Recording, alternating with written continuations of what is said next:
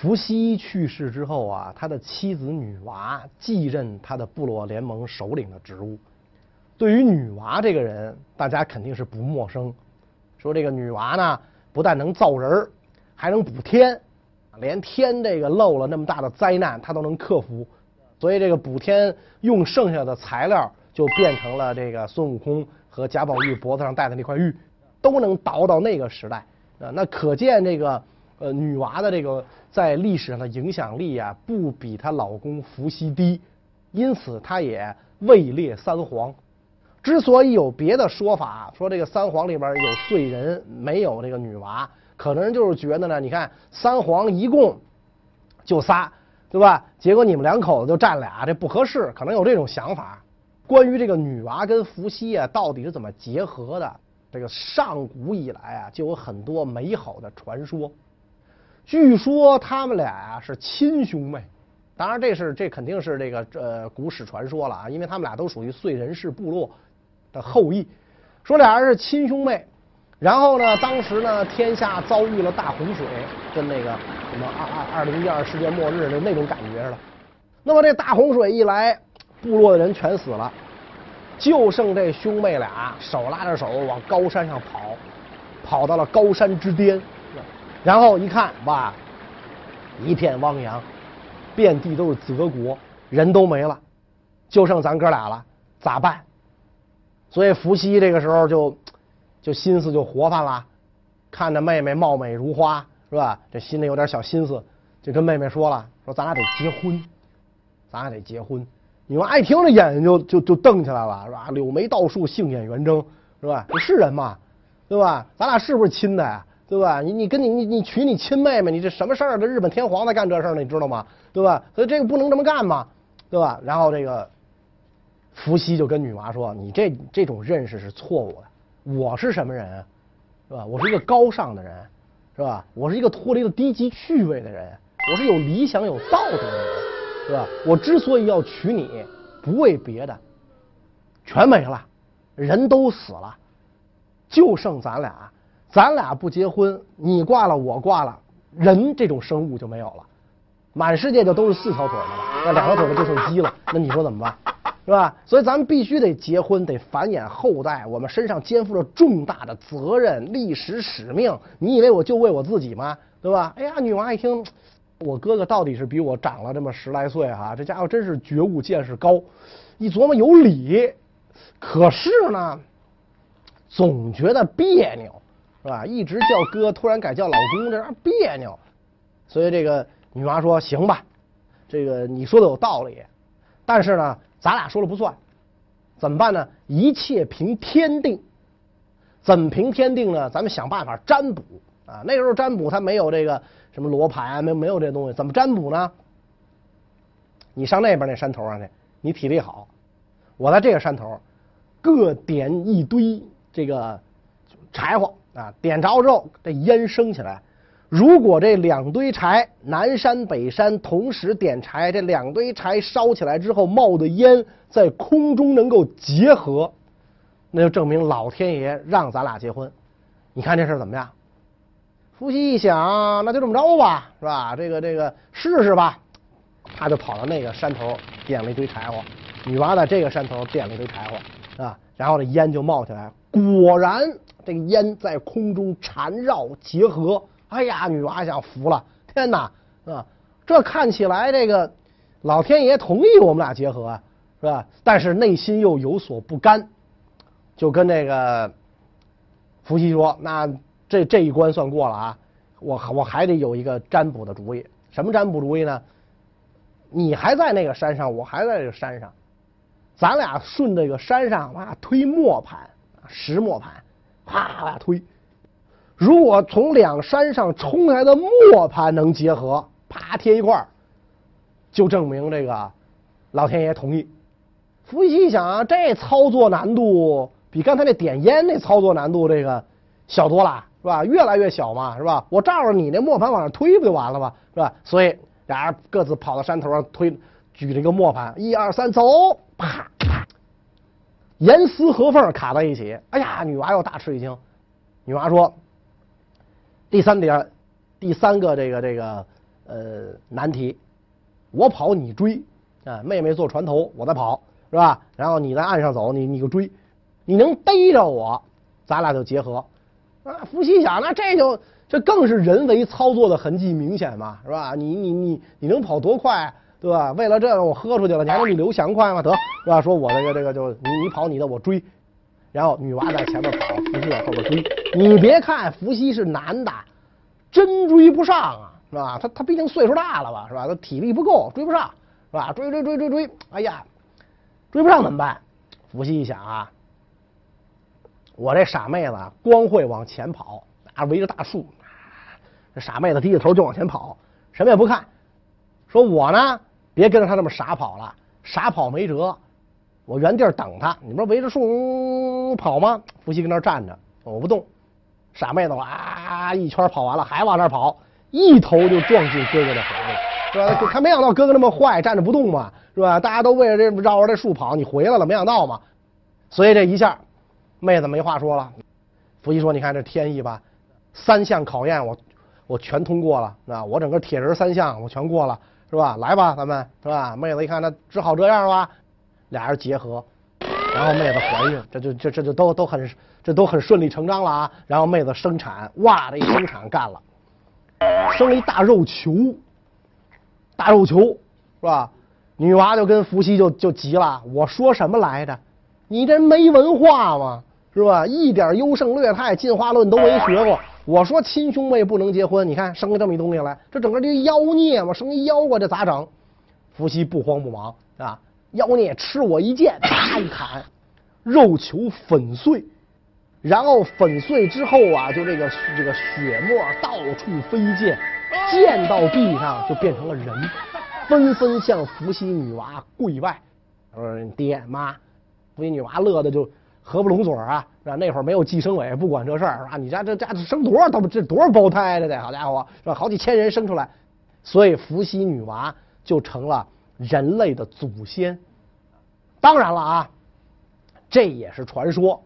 我们讲，实际上这个他俩不是亲兄妹，虽然都是燧人氏部落的后代，但并不是亲兄妹。当年这个伏羲成了名人了，是吧？这个又造阴阳，是吧？又这个这个这个教人结网，是吧？所以很多这个部落的女首领啊，来向他求婚。那个说我。魔鬼身材，天使面孔，是吧？你娶了我，你这你这辈子你你美死你，是吧？那个时候我虽然没有他长得好看，我部落强大，要人有人，要要要要兵有兵，要打架咱能打架，是吧？这个伏羲都没有动心。最后呢，伏羲就看中了这个女娃，然后两个人结合，两个人结合之后，这个部落啊就开始发展壮大。然后伏羲是在女娃的帮助下定嫁娶之礼，所以这个定嫁娶的这个功劳啊，你也可以算在这个女娃的这个头上。而且女娃跟这个伏羲讲说，这个定这个嫁娶啊，这个首先明媒正娶，其次要有媒人，第三呢，男子要有聘礼。为什么要这么做？拨开神话的迷雾，咱们讲神话是古人那对那个他那个时代世界的认识。拨开神话的迷雾，其实很容易看明白为什么要这么干呢？人类社会正在从母系向父系过渡。哎，我不知道你们注意这么一个问题没有啊？你看在座的有男有女，是吧？这个有已婚的，有未婚的，你们注意过这么一个问题没有？你看这个女孩女人逛商场，从四楼到一楼扫荡一溜够。明明这件衣服我已经看中了，这件衣服我看中了，一见钟情，特别好，就要买这件。但是我总是不放心，呃，因为我我太太就那样嘛，万一旁边那家更便宜怎么办？对吧？万一这个这个别的商场更便宜怎么办？就明明看中了，也要得再在这商场里转一溜够。转的腿儿都细了，都想不起来刚才那家在哪儿了，才会去买。男的不这样，男的一进商场，我今天想买双鞋，直奔卖鞋的那儿，盯中了一双，一试合脚，交钱走人。为什么有这种差异？啊，有人说这是什么性格决定的？不是，这是老祖先遗传给我们的，是分工决定的。原来啊，我们的原始先民男女是有分工的，女子负责采集，男子负责打猎。男的出门打猎，好不容易碰见一头我干得过的动物，来一鹿，不行，我等着，我等一会儿来一老虎，不有病吗？是吧？我赶紧弄死它，扛回去，大家等着那个鹿下锅呢，等等着那鹿吃饭呢，是吧？哎，所以男的就是看见什么第一样能出手的，买得起的能出手的，赶紧弄，这是男的，是吧？女的不一样了，是吧？女女女的不一样，女的是负责采集嘛。采集那出去那东西多了去了，摘一梨，咔一口，哎，还行，酸不唧儿，是吧？哎，万一要有比这个好吃的苹果呢？我再找找苹果去吧，是吧？反正遍地都是梨嘛，我再找找苹果，是吧？哎，再找找酸枣，哎，我再找找这个猕猴桃，哎，所以他就习惯了这种，哎，就到处去逛啊，到处去弄。那么在这个呃人类的这个呃在尤其是弓箭发明以前。在这个呃生产力水平还很低的情况下，那么往往男子的打猎不保险啊。咱前面讲了，老虎来了，大象来了，哥几个拿砖拍去，拿石块拍去，往往哥几个就被老虎、大象给给给吃了。所以男的的打猎呀不保险，反倒是给部落提供食物的、提供稳定的食物来源的是女子，这就变成什么呢？经济基础决定上层建筑，女的养活这个部落，哎，老娘我说了算，是吧？你想说了算，你凭啥呀？对吧？你凭啥呀？你干什么了？你为部落有什么贡献？你那条腿还断了呢，是吧？还被老虎给咬了，你有什么贡献？所以这样的话，为什么人类社会进这个原始社会，首先经历的是母系氏族，是吧？上百万年的母系氏族，为什么？道理就在这儿。但是随着生产力水平提高，弓箭发明了，这玩意儿在那个年代的作用不亚于今天的导弹！我可以远距离杀伤野兽，不用跟他面对面了，是吧？老远嗖一箭他就躺下了，一箭打不倒，打不倒，咱大大家伙一块传射，射死他。猛兽我也能把他干死。肉对于人类的这个这个吃进去之后，肯定比这瓜果梨桃的营养要大得多。对于增强人类体质要大得多，所以等于是男子能够为部落提供更多的食物和营养，再加上原始的畜牧业出现，原始的农业出现，这些体力活男的都比女的有优势，是吧？男的骑马追追着马套马，是吧？追鹿把鹿放倒，是吧？种地，好家伙，一锄头下去捧一亩地，女的就不行了。哎，所以这样一来，逐渐的男子的经济地位超过了女子，那政治地位也就超过了女子。所以伏羲女娃的时代，正是这样的一个时代，开始从母系向父系过渡这样的一个时代。所以女娃就跟伏羲讲嘛，说为什么要定这个婚丧嫁娶之礼，就使这个女子啊能够有明确的归属感。原来都是乱来嘛，男的来到这个女方家啊，一敲门就让进去，是吧？哎，天一亮就走啊，天一亮就走，想来再来，没有说谁对谁负责那一说了。生来的孩子就有女的养，你问他爹是谁，不知道，谁知道哪天上门的那个留下的不知道，哪个男的来他们家都都行。现在不允许了，你只能跟你老公一个人啊，只能跟一个人有明显的归属感，但反过来。男子就要给女子提供保护，你得下聘礼，因为这个，毕竟这个天底下陈世美多，潘金莲少，是吧？所以你得给这个下聘礼，聘了就是定了，定了就不能改了。因此这样一来的话，实际上这个呃母系氏族逐渐向父系氏族过渡，在这个过渡的过程当中，随着这个男子的这个这个这个呃经济地位越来越高，是吧？那么他渴望更高的政治地位，那么。有人就对这个女娃以一个女子的身份出任部落的首领就不满了。这个人是谁呢？这个人叫共工，是这个也是一个部落的这个首领啊。对他就不满，凭什么你个老娘们爬到我头上吆五喝六了啊？因为这个女娃继位的时候已经五十三岁了嘛。你凭什么爬到我头上来？不满，不满怎么办呢？就跟那个这个女娃就就打起来了，干仗。所以有的人认为啊，说这个呃原始社会是吧，大道之行也，天下为公，其实也不是那么回事。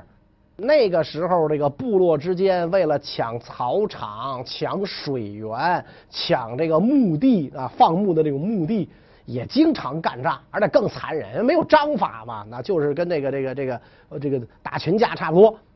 所以共工跟那个女娃一干仗。就打输了，那因为女娃毕竟是部落领袖，而且呢还在当领袖之前当了部落那么多年的第一夫人，根深叶茂啊，所以他的这个这个势力比共工大得多。然后共工打输了，一生气就把这个部落里祭天的这个这个这个这个坛台呀给破坏了，然后把这个观象的这个气象台。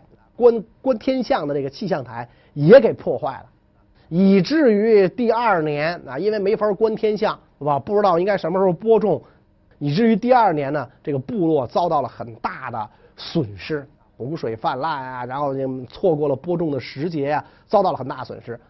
那么这段历史在后来的记载当中就变成了什么呢？变成了这个说共工是水神，跟女娃这个抢位子。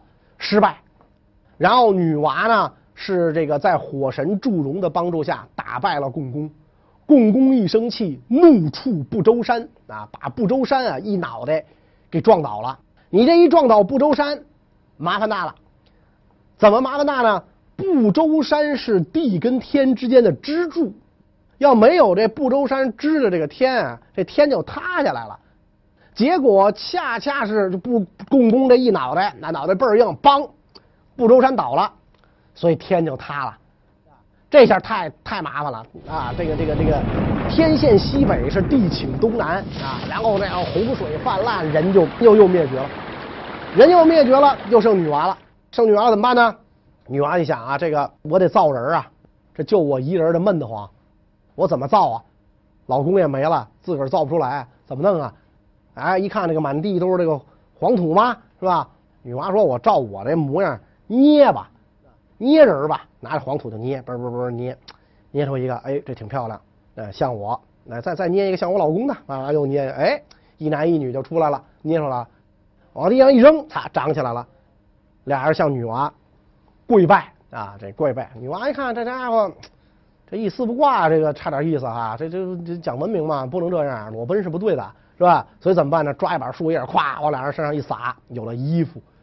哎，女娃一看，这这省事儿，这个是吧？这比跟我哥结婚这省事儿多了。来吧，这就是吧？这就是是吧？还能申申请非物质文化遗产，那个这都多好，这个就捏吧，咔捏捏捏，一天到晚不知道捏了多少人，捏了好几千，扔出去，然后撒一把衣服，扔出去，撒一把衣服，扔出去，撒一把衣服，简单枯燥的劳动。女娲娘娘烦了，我天！我一天我这么捏，我捏到哪辈子我才能捏出来我原来部落那些人呢？烦了，你想怎么办呢？一根大草绳子，捡起来，蘸着这黄泥，就开始甩，泥巴点子甩到哪儿，哪儿就有人诞生，向女娃跪拜。但是你可记住了啊，女娃造人可用了两种方式，一种是手工的。一种是机器的，对吧？手工的捏出来的，一种就是机器的，是吧？弄弄一草绳子站着，你咔，跟转经似的，就就就就就来。两种不同的方式，那大家肯定你想是手工的贵呢，还是机器的贵呢？那肯定手工的贵吧。所以手工造出来的人就是富人贵人，是吧？那么这个绳子抡出来的。就是平民贱民，因此为什么说富贵穷通天作定？为什么这样？那就是你你你你说我们家为什么今天这么穷啊？倒吧，对吧？倒吧，你几百辈祖宗是女娲拿绳子抡出来的，所以你们家就穷，是吧？啊，我今天有钱，我就有钱，我穷的只剩下钱了，我闷有钱，为什么呢？你你们家是女娃私人定制的，是吧？哎，拿这个这个这手捏出来的，这就不一样。当然了啊，这可不是我的观点。啊，不是说你今天穷是因为你祖上是是女娲拿绳子抡出来的，是吧？然后你你这个阔是你你这女娲手捏的。我们今天是相信劳动最光荣，是吧？哎，你靠自己勤劳的双手改变自己的命运，这只是当时啊这个人的看法啊，当时的这种哎古史传说当中的看法。这个呢，哎，我一说你一听，还是那句话，认真你就输了。所以这些人被捏了出来啊，向娘娘跪拜，都是娘娘捏的。怎么区分呢？就是我在哪儿，哪儿就是我的氏族。哎，叭，给我给我扔到石块上，我在石块上站起来向女娲跪拜，我姓石。啪，扔在水里，我从水里站起来跪拜，我姓水，是吧？据说这个中国的姓氏起源就是这么回事。这个这个中国是不是这么回事？我不知道，反正日本真是这么回事，是吧？还，真是这么回事。我在哪儿，我什么居住地什么的，说哎，我。苗字就这么来的，所以这样一来，女娲造出了人，部落繁荣壮大，女娲娘娘就开始统治这个部落。女娲娘娘活了上百岁才死，你说那会儿的人能活那么大吗？呃，你在没有变这个有力的证据反驳他的情况下，你只能承认。研究历史啊，两种途径：文物、文字。文物比文字准确啊，文字的记载有可能是是是是假的啊，是是是被篡改的。两者互相印证最 OK，印证不了，以文物为主，都没有你就信吧。你说你能挖出什么时候东西证明这是女娲时候的？上面刻着女娲，女娲有一签名，这不可能，对吧？所以他说活一百就活一百。而且古代的人呢，也并不是说没有寿命长的，古人是平均寿命短，生了十个孩子，俩活了七十三，八个都不到五岁就挂了，那这一平均也完了，是吧？也完了，平均是是是十四五岁，是吧？他是他是这个意思，所以女娲娘娘活了一百岁，得尽天年，然后她去世，那么她死了之后。